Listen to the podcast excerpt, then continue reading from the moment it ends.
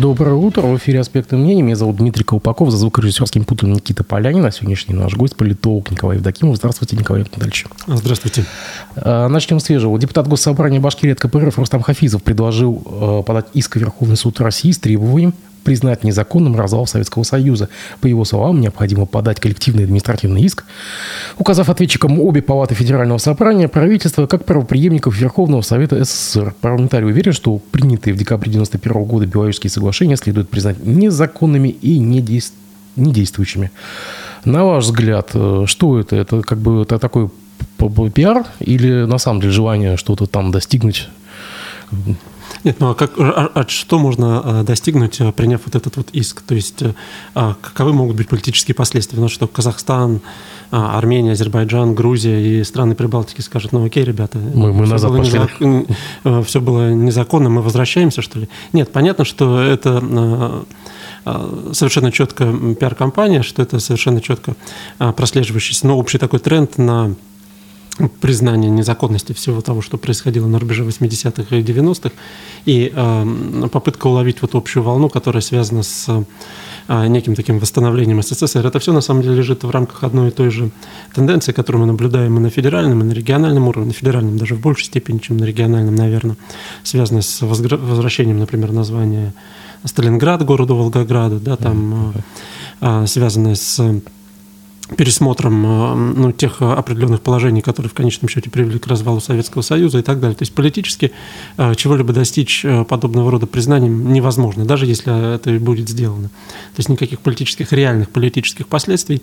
это иметь не будет. То есть это нереальная политика, безусловно. Это определенная ну, пиар-компания, можно сказать, да, это попытка вот Э, заявить о себе, но не будет, естественно, иметь никакого политических, никаких серьезных политических последствий. Ну и кроме того, это э, в целом попытка поймать волну определенных общественных настроений, как их понимают э, депутаты Госсобрания. А вот смотрите, депутаты КПРФ, фракция КПРФ в Госсобрании не поддержала предложенный правительственный законопроект по бюджету.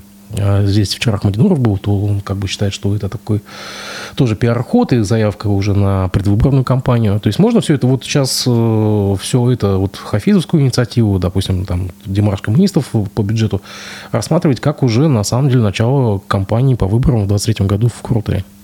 Ну, вы знаете, честно говоря, КПРФ у нас э, регулярно не поддерживает бюджет. Как на региональном, так и на федеральном уровне, и даже на региональном, да, хотя мы считаем, что а, госсобрание Курултай менее а, публичное а, менее публичный институт, чем, например, Государственная Дума.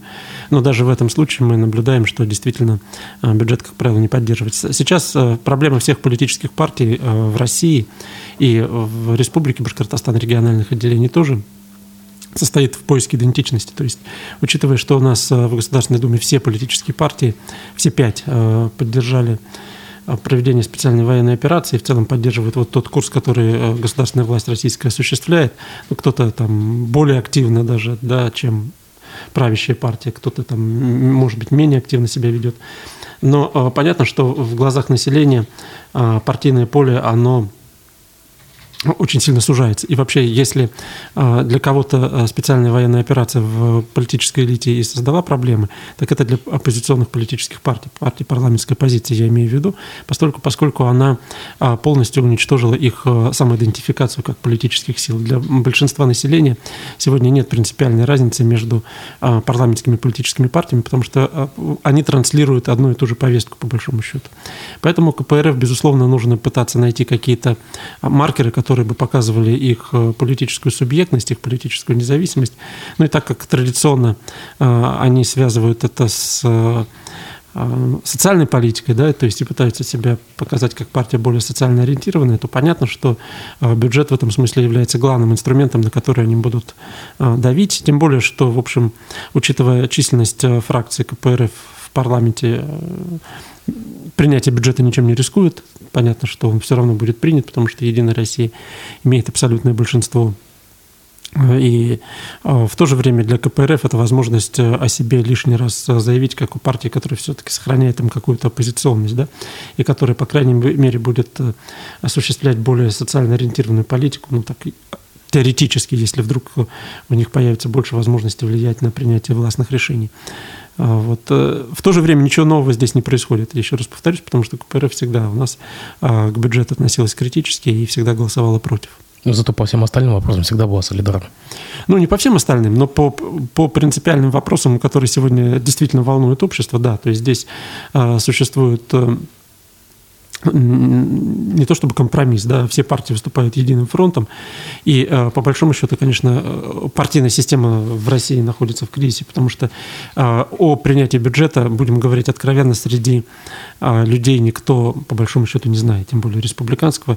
То есть у нас уровень политической культуры населения таков, что они, люди не следят за вот теми вопросами, которые они считают техническими. Вопрос принятия бюджета – это вопрос по большей части технический. И если говорить говорить э, а, так откровенно, то а, партийная система, почему мы говорим о ее кризисе? Потому что по-настоящему серьезных каких-то проектов, по-настоящему серьезных оппозиционных каких-то высказываний сегодня в парламенте у нас э, не существует. По большому счету в России сегодня две политические партии. Вот если мы рассматриваем партию не как некую функционирующую организацию, да, а как систему, э, организацию, институт, который транслирует определенную систему взглядов и идей, то э, у нас в России две партии на сегодняшний день есть. По сути, это партия ястребов, будем говорить, и партия голубей. Да? Но они никак не институализированы, по большому счету, в обществе. А все остальное – это технические вопросы, которые э, решаются и, в общем, довольно благополучно будут решаться на уровне и Государственной Думы, и Курултая. А партия голубей может занять критическую позицию по отношению к СВО? Но она, по сути, ее и занимает. Другое дело, что она никак не представлена у нас в органах власти и во многом сегодня э, существует в неком таком маргинализированном виде. То есть, если э, использовать термин маргинальный не как ругательный, да, как часто у нас э, его пытаются представить, а именно как не нашедший полного, в полной степени воплощения в каких-либо политических институтах, то есть потерянный для большинства общества. Но они есть и пытаются себя проявить, в том числе даже в Государственной Думе, я, насколько могу наблюдать, э, подобного рода политические силы есть, но э, занимают эту позицию, исходя из э, вот э, сложившихся там ситуаций. То есть пытаются, ну, может быть, голосуют там против закона, например, об ЛГБТ-пропаганде, да, о принятии там и так далее. То есть понятно, что сегодня высказывать свою позицию открыто относительно а, официального курса. Для многих политических сил это а, может быть чревато, поэтому, насколько я вижу, эта партия, ну, условно, да, мы партия в данном случае подразумеваем не а, некую организационную ну, набор политических а набор сил. политических сил, да, совершенно верно,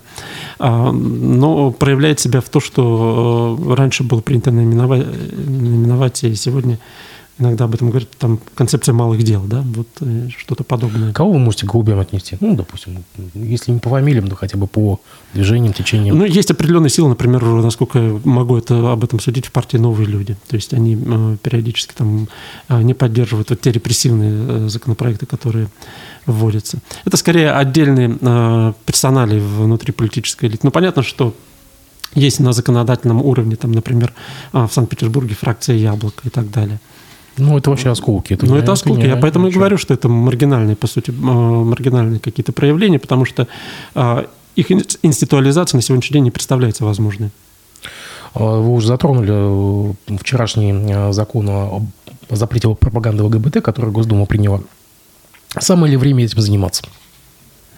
Вообще нет у нас более насущных проблем, чем это, с геями бороться? Это, самое время заниматься, потому что это в целом вписывается в ту политику информационную и э, идеологическую, которую государство проводит. Ведь сейчас а, один из главных моментов, да, это не только проведение СВО, да, но и а, попытка выстраивания определенного идеологического концепта, то есть там традиционные ценности, там семья и тому подобные вещи. И а, запрет на проведение ЛГБТ-пропаганды, он очень четко вписывается в этот э, вот в, в это течение, да, в этот тренд общий. Поэтому э, я не считаю в данном случае, что это вот э, Государственная Дума там, а, от э, безделия чем-то мучается да, и пытается такие законопроекты проводить. Нет, на мой взгляд, это вполне вписывается в общую концепцию продвижение тех ценностей, которые называют традиционными, тех ценностей, которые в, в понимании российской политической элиты должны быть закреплены. Другое дело, что, на мой взгляд, это абсолютно э, бессмысленно, потому что э, на сегодняшний день э, политическая система в России выстраивается таким образом, что она регулируется не столько законодательными нормами, сколько там, политической целесообразностью. А закон, как мы видим и в ту, и в другую сторону, он э, явно имеет э, там избирательное применение. Иванович, а что, по-вашему, дальше будет? Э, домострой, крепостное право, что, что, чем еще займутся наши законодатели? Что еще из ценностей они хотят привнести? Ну, по поводу домостроя, это, в общем, мы далеко не уходим, тут, тут, близко. Но дело в том, что... А, ну как они бомбят закон о запрете, домаш... запрете домашнего насилия, вы это имеете в виду, да? Что против... сопротивляется законопроекту. Ну да, то есть э, там логика же, вы знаете, сводится к тому, что зачем принимать законы, которые так э, реально э, существуют, да, об ограничении, там уголовная ответственность за... Ну, понимаете, мы здесь опять все сводим к юридической плоскости. На самом деле политическая жизнь, она же не ограничивается юридической плоскостью.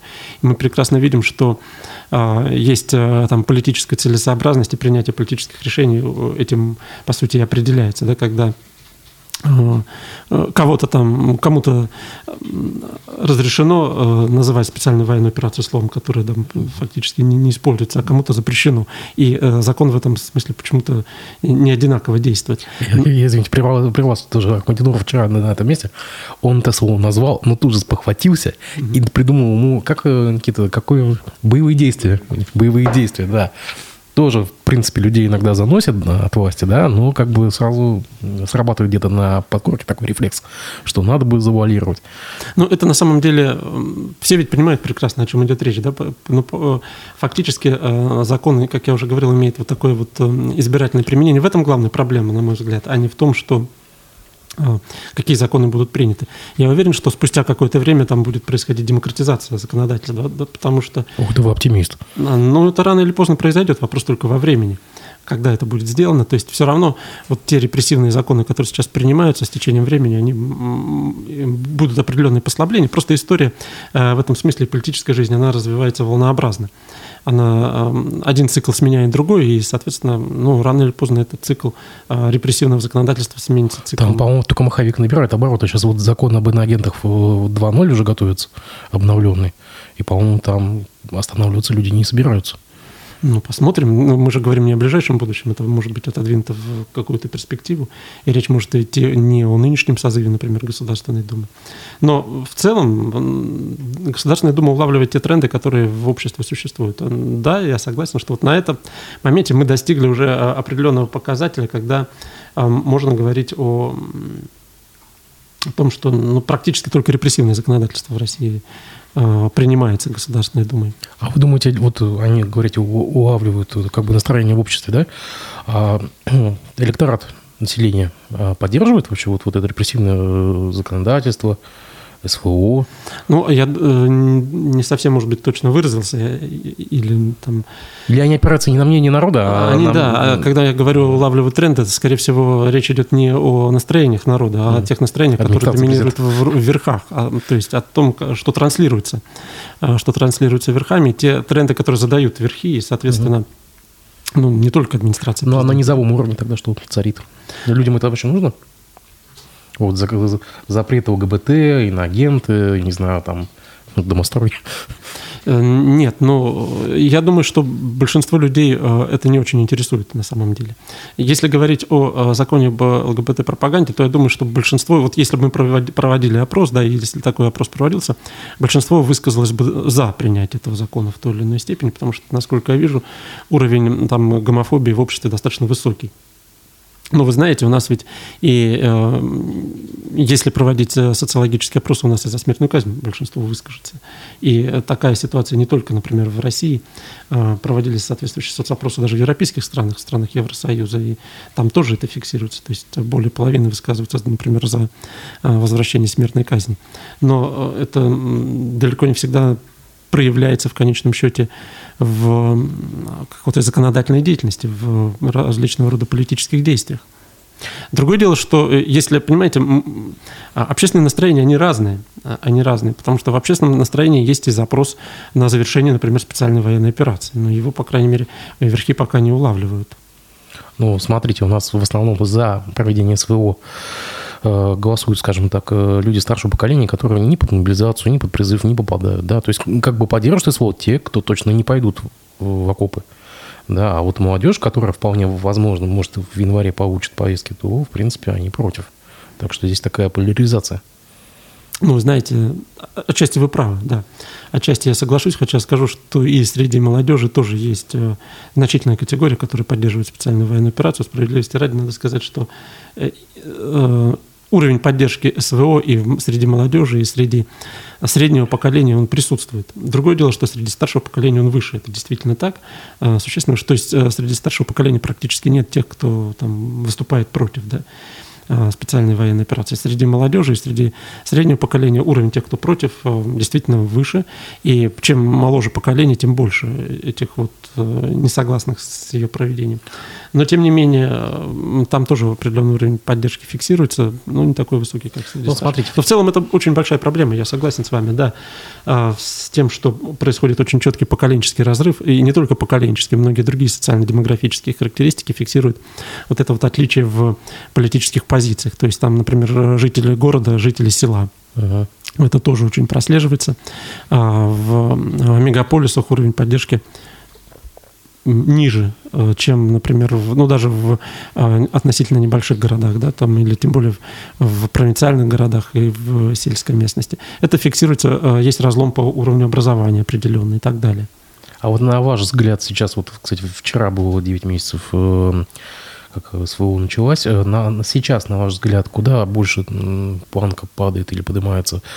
Э, растет поддержка или она падает все-таки? Ну, так вот, на, на ваше ощущение, мероприятия. Ну, вы знаете, э, на мой взгляд, происходят довольно странные вещи с общественным сознанием, потому что в целом фиксируется явная усталость от хода спецоперации. И у населения растет запрос на с одной стороны, на мирные переговоры и на завершение спецоперации, а с другой стороны, а, есть, ну, не то чтобы прямо противоположные, да, некая такая дихотомия и противоречие в общественном сознании, связанное с тем, что а, население не готово идти на уступки, например, Украине. То есть вроде как переговоры, но на условиях Российской Федерации, да, с сохранением тех новых территорий, которые присоединены вот были последние там месяцы. И каким образом это вообще возможно, мне кажется, общественное сознание не совсем отдает себе отчет в этом. Ну, ты, не, не меняется пока планка поддержки. Как нам социологи говорят, 85% населения якобы поддерживают. Вы знаете, якобы. сейчас э, вообще очень э, сложно говорить о какой-то релевантности социологических исследований, просто потому что... Померить невозможно, а, пощупать. Да, а, чем более закрытым становится общество, не только политическая система, да, то есть политическая система по мере ее жесткости, помимо нарастания автократических тенденций, чем более она становится авторитарной, тем а, меньше общество реагирует и менее свободным становится само общество в плане высказывания своих позиций. И, во-первых, насколько я знаю, я знаю это совершенно точно, растет число людей, которые просто отказываются участвовать в социологических опросах. Это тоже довольно показательный факт. Ну, то есть, попросту говоря, нет, да, респондентам, которые задают вопросы. Это тоже симптоматично. А, кстати, это очень, на самом деле, это пугает, когда на улице подходит незнакомый человек и пытается что-то о чем-то спросить. Я эту картину наблюдал вчера на, здесь, на почте у гостиного двора. То есть подходит из толпы человек и останавливает пеш, пеш, прохожего и пытается вопросы какие-то задавать. Я, я видел, просто постоял, посмотрел, никто, никто не, не отвечает. Ну, это всегда было. Э, количество людей отказников, да, от соцопроса всегда было выше числа э, людей, которые соглашаются. Другое дело, что сейчас их еще больше выросло. То есть, эм, если там в течение нескольких лет этот показатель был относительно э, стабильным, процент людей, которые отказываются, то сейчас он существенно повысился. Это тоже говорит о многом. То есть люди не доверяют ну, посторонним, которые могут задавать им какие-то, как им кажется, провокационные вопросы. Это, ну, там реальный провокационный вопрос. И второй момент э, – это так называемые социально одобряемые ответы. То есть даже те, которые соглашаются а, на проведение исследования, отвечать на вопросы, они часто дают их, э, говорят не то, что думают, а то, что, как им кажется, следует говорить вот в этой ситуации. Поэтому, э, если говорить о Э, количественных опросах, да, количественные опросы в социологии это прежде всего анкетирование, там и телефонный опрос может быть, да, там ну, тот же самый уличный опрос. вот, то они все в меньшей и меньшей степени могут вызывать доверие как релевантные, качественные опросы, ну, такие как, например, проявление фокус-групп. Они, во-первых, проводятся крайне редко, а во-вторых, в большинстве случаев мы не знаем о их результатах, потому что ну, они просто либо носят закрытые, либо там какой-то академический характер. На ваш взгляд, э, ну, давайте немножко помечтаем. Пройдет год, допустим, еще.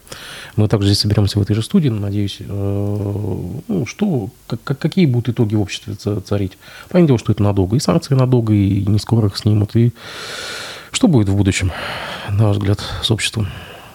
Сейчас ситуация э, такова, что предсказать невозможно. Я э, не берусь предсказывать, что будет через год. Там, э, предсказывать какие-то ситуации, э, связанные с более долгосрочной перспективой, легче, чем с краткосрочной перспективой, потому что ситуация очень э, быстро меняется, очень быстро происходит э, радикализация самой политической э, элиты российской.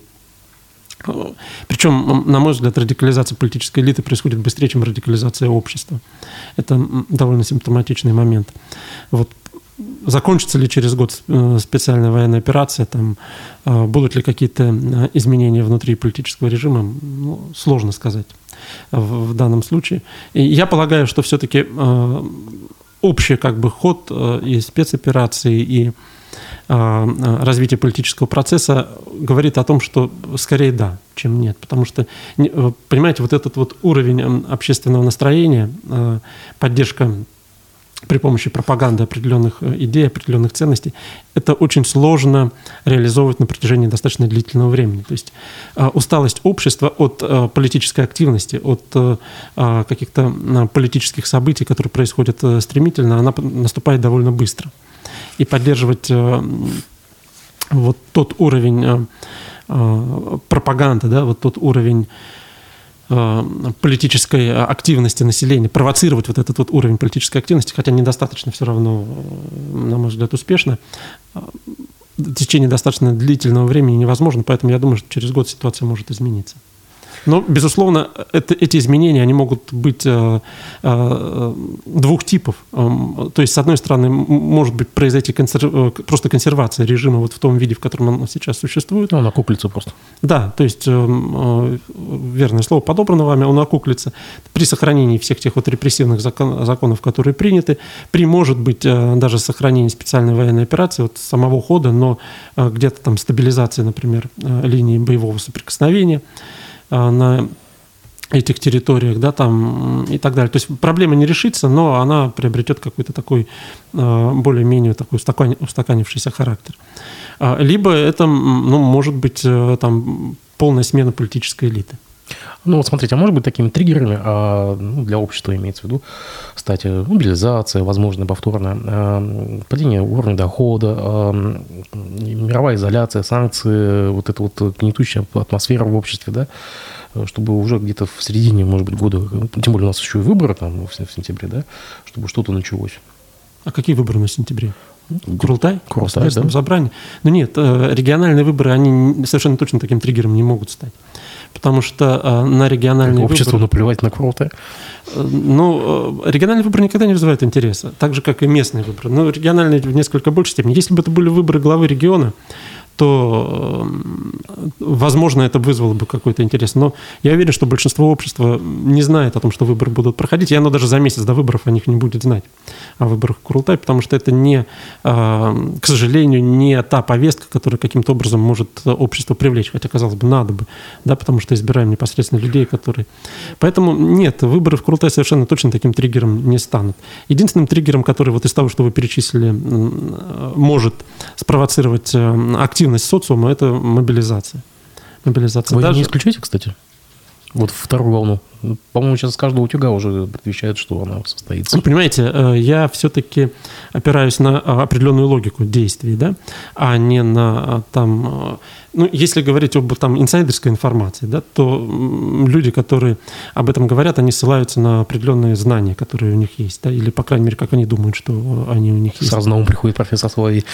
Вот, ну да. А если э, исходить из логики, то я думаю, что э, вероятность мобилизации, она будет э, определяться несколькими факторами. Во-первых, это ход э, самих боевых действий на этом направлении, то есть э, развитие боевых действий и, соответственно, успехи или неудачи э, российских войск на этом направлении. Это во-первых.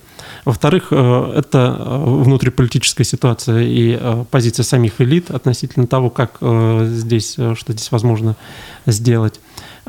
И в-третьих, это э, состояние общественного сознания, потому что, ну, как бы там ни было, э, политический класс у нас э, замеряет общественное мнение да, по своим каналам, пытается его проанализировать, и, конечно, он фиксирует те проблемы, которые связаны были с первой волной мобилизации, и то, как общество реагировало. Вопрос в том, посчитает ли наше политическое руководство, что те события, которые были связаны с первой волной мобилизации, они Э, требует учета как общественного мнения. То есть считает ли она, э, политическая элита, что болевой порог общества достигнут, или, может быть, она думает, что он еще не достигнут. И, исходя из этого будет принимать решение. Мы видим, что, э, несмотря на исследования общественного мнения, элита довольно часто совершает политические ошибки и не учитывает и не просчитывает до конца в конечном счете те или иные последствия. Поэтому я допускаю, конечно, что это может произойти. Ну и, соответственно, очередной исход людей из страны наподобие того, что мы увидели в сентябре? Да, но я думаю, он будет уже меньше. А вы думаете, меньше? Я полагаю, что наиболее активная часть уже тех, ушла. кто уже мог уйти, она уже ушла. Хорошо. А, смотрите, у нас не, мы уже перечислили там закон об ЛГБТ и так далее, и так далее, и так далее. А здесь на местном уровне ведь тоже закручивают гайки. Башкирский драмтеатр э, снял постановку «Зулиха э, закрывает глаза». Она как бы обусловлена тем, что Гузель Яхина выступила с антивоенной позицией. Но ну, справедливости ради мы должны заметить, что она давно выступила с антивоенной позицией. Э, и своими пацифистскими там настроениями она, по-моему, где-то чуть ли не весной была уже известна, а сняли только сейчас. А, Амина Шафикова, министр культуры, поддержала решение театра. И буквально через пару дней ей из рук Радия Хабирова вручили госнаграду. Как вы думаете, это совпадение или все-таки это за то, что вот она была так вынуждена ввязаться в это дело? Нет, я думаю, это прямого прямой взаимосвязи здесь нет, на мой взгляд, э, поскольку, поскольку такие решения вручения госнаград, ну, во-первых, они принимаются заранее, это довольно длительная бюрократическая процедура. То есть совпало? А, это совпало, да. А, это довольно длительная бюрократическая процедура, то есть пока там будет внесено представление, пока там все подпишут и так далее. И поэтому я не думаю, что... Это, во-первых. Но самое главное даже не в этом, а в том, что э, наша э, региональная политическая элита, за исключением главы региона и, может быть, председателя правительства, там можно назвать там несколько человек, что называется, на пальцах одной руки, она в основном не субъектна. И э, поэтому э, она озвучивает, по сути, те э, позиции, те триггеры, которые и так присутствуют, вот мы говорим, да, вот, а, применительно Государственной Думе, то, что она а, там, пытается поймать волну определенную, да, которая сформирована э, идеологически. Но то же самое происходит и на региональном уровне. Поэтому э, надо понимать, что региональные чиновники и даже министры, кроме, может быть, руководителей вот, э, республики в целом, а, они в данном случае просто транслируют те тезисы, которые и так уже присутствуют в верхах. А вы думаете, они говорят не то, что думают? Ну, как вот люди на, на улице. Я уверен, что ну, не все, я, я не знаю по поводу Амины Шафиковой, вот, но я уверен, что не все из них говорят то, что думают, это совершенно точно. А стоило ли вообще привлекать внимание к спектаклю? Ну, на самом деле скандал получился. И решение, на ваш взгляд, было принято внутри республики или за пределами о снятии постановки? Решение могло быть принято э, внутри республики относительно снятия постановки, но э, общий тренд э, задан за ее пределами, так скажем. То есть это ведь не, не первое подобного рода ситуация. Вот буквально там э, вчера или сегодня, да, или на днях там сериал «Монастырь». Э, да, да, да, да, да. Ну, уже после, правда, «Зулихи». А, и масса вот подобного рода а, вещей. То есть понятно, что а, все знают, что поставлены на стоп там определенные фильмы, режиссерами которых выступают люди, нелояльно относящиеся к проведению спецоперации. То есть это общий тренд, и в данном случае региональные власти просто ему следовали. То есть тому тренду, который задан извне. И более того, но то, что спектакль так довольно долго продержался, а, сколько получается, почти там 8 да, месяцев, да? Ну, Нет, да. я имею в виду после а. начала спецоперации. А 8 месяцев после начала спецоперации, ну, это можно рассматривать как э, даже какое-то исключение из правил по сравнению с тем, как это могло бы быть. То есть, э, учитывая общий тренд, его могли бы где-то там и летом снять. А вы заметили, что такой, такой интересный нюанс, что все вот эти запреты снимания там, они все основываются, ну, как бы обосновываются якобы жалобами неких граждан, которым это претят, что как бы им не нравится то, что там кто-то что-то высказал. На самом деле эти жалобы есть или они выдумываются в голове у чиновников? Нет, я полагаю, они есть, безусловно. Нодовцы что... там, допустим, те же условные, да, я так понимаю? Что? Нодовцы там условные, да, или какие-то Z-патриоты? Да, в том числе. Э, ну и нот, и э, да не только нот, в принципе, э, огромное число людей, которые сегодня активизировались, в плане э, высказывания той или иной своей э, общественной позиции. Да, вот когда мы говорим о том, что э, часть людей заявила о, например, публично, да, о своем несогласии с проведением спецопераций, ну, там деятели культуры, например, или музыки. Но ведь надо понимать, что есть и другая сторона медали, да, есть и люди, которые публично заявили и о своей поддержке специальной военной операции. Они тоже активнее стали присутствовать в общественном пространстве.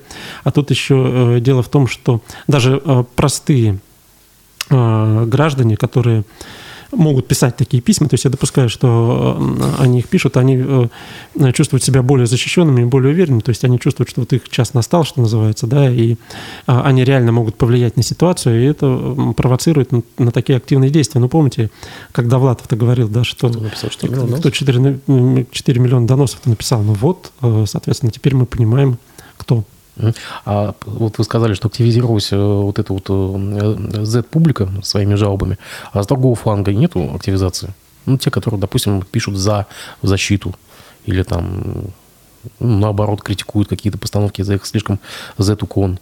Или ты там Но она присутствует. Слышно? Э, вопрос в том, каким образом она присутствует. Да? Мы же в данном а, случае... Вот эти голуби имеется в виду, да? Вот. Да.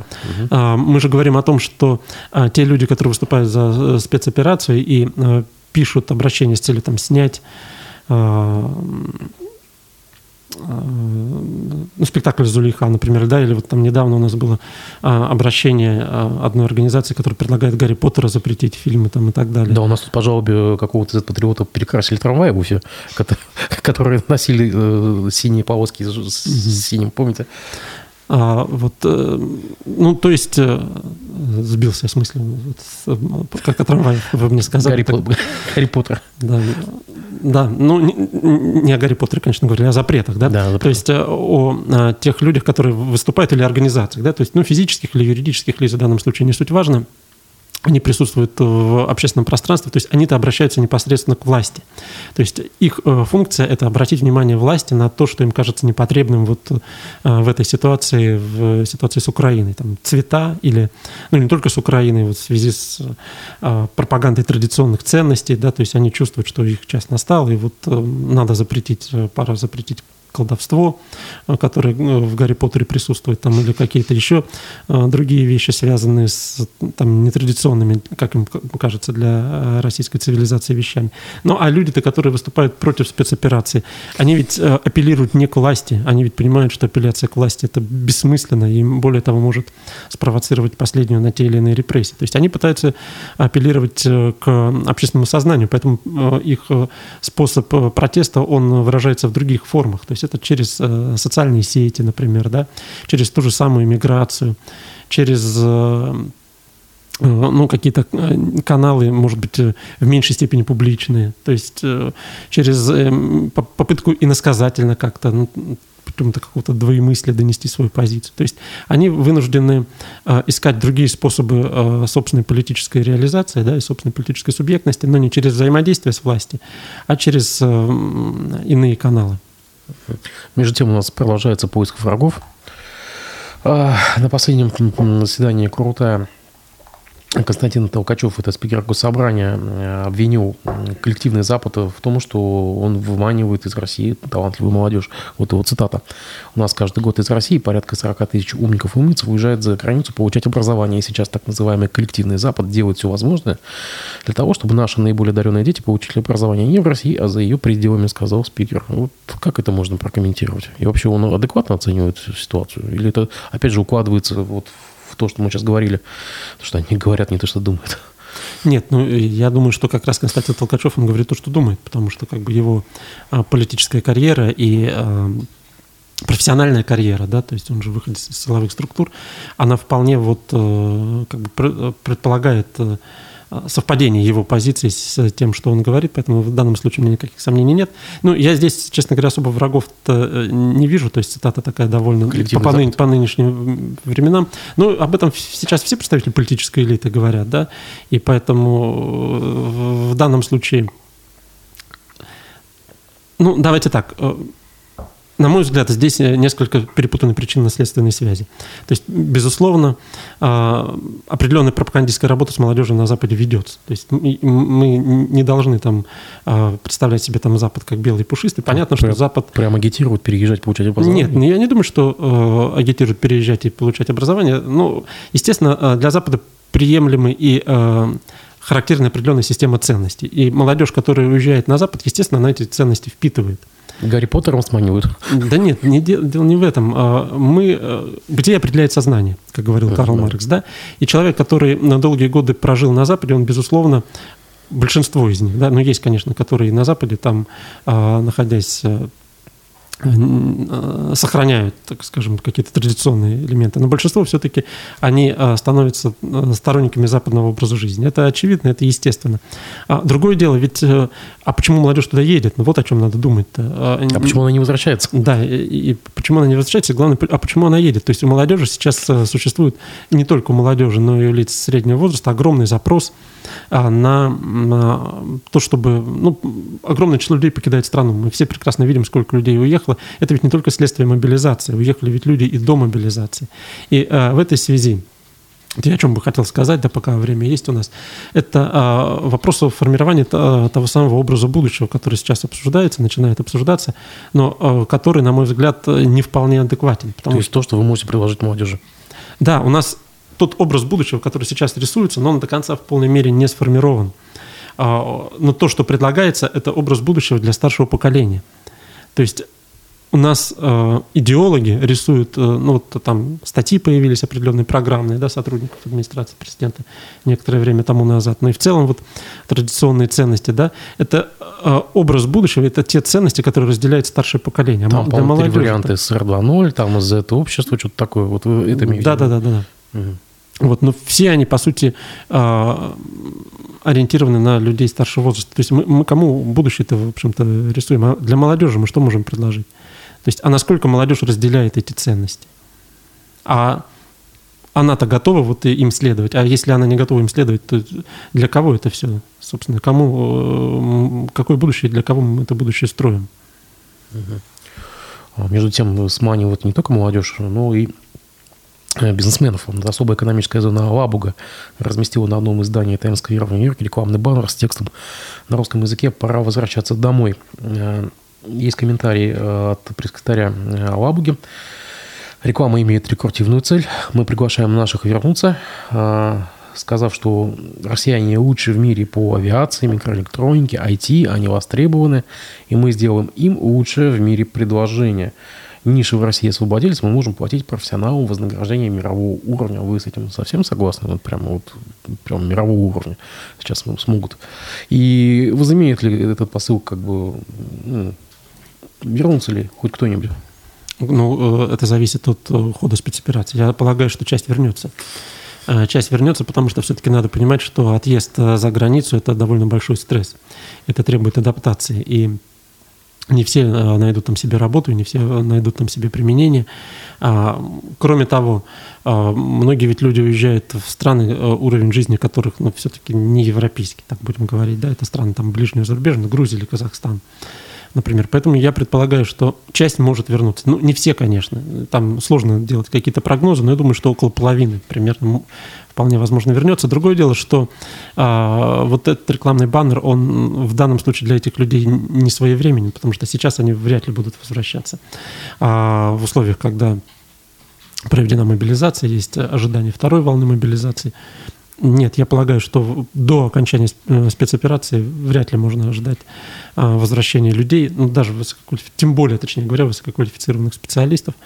А, поэтому думаю, что это в большей степени а, результат такой пропагандистской работы, да, выраженной вот именно в такой форме. В Татарстане понятно, что у особой экономической зоны Алабуги она довольно на неплохом счету. А, но... Она самая старейшая. Что? Она самая старейшая, по-моему, в России. А, но она самая старейшая. В принципе, там есть у нас особо экономические зоны, которые считаются достаточно неплохо развивающимися.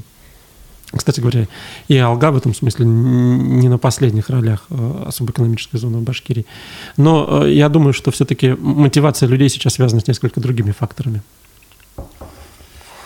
Да, это даже будет интересно посмотреть, кто вернется. А, Николай Анатольевич, не могу задать такой вопрос.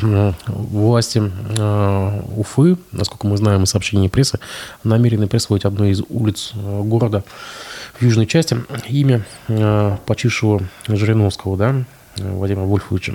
Вы согласны с этим? Нужно ли сейчас имена такие, имена одиозных таких товарищей раздавать улицам? Мне сложно э, это, честно говоря, объяснить и прокомментировать, потому что ну, э, Жириновский э, фигура был крайне неоднозначная. И понятно, что сейчас многие из его положений, они, в общем, то, что называется в тренде, да, а поскольку, поскольку он всегда занимал крайне жесткую позицию по отношению к Западу, и это вполне совпадает с нынешней позицией российских властей и части, значительной части российского общества. А, может быть, даже большинства. Но а, все-таки Жириновский ведь он транслировал не только внешнеполитическую, но и внутриполитическую повестку.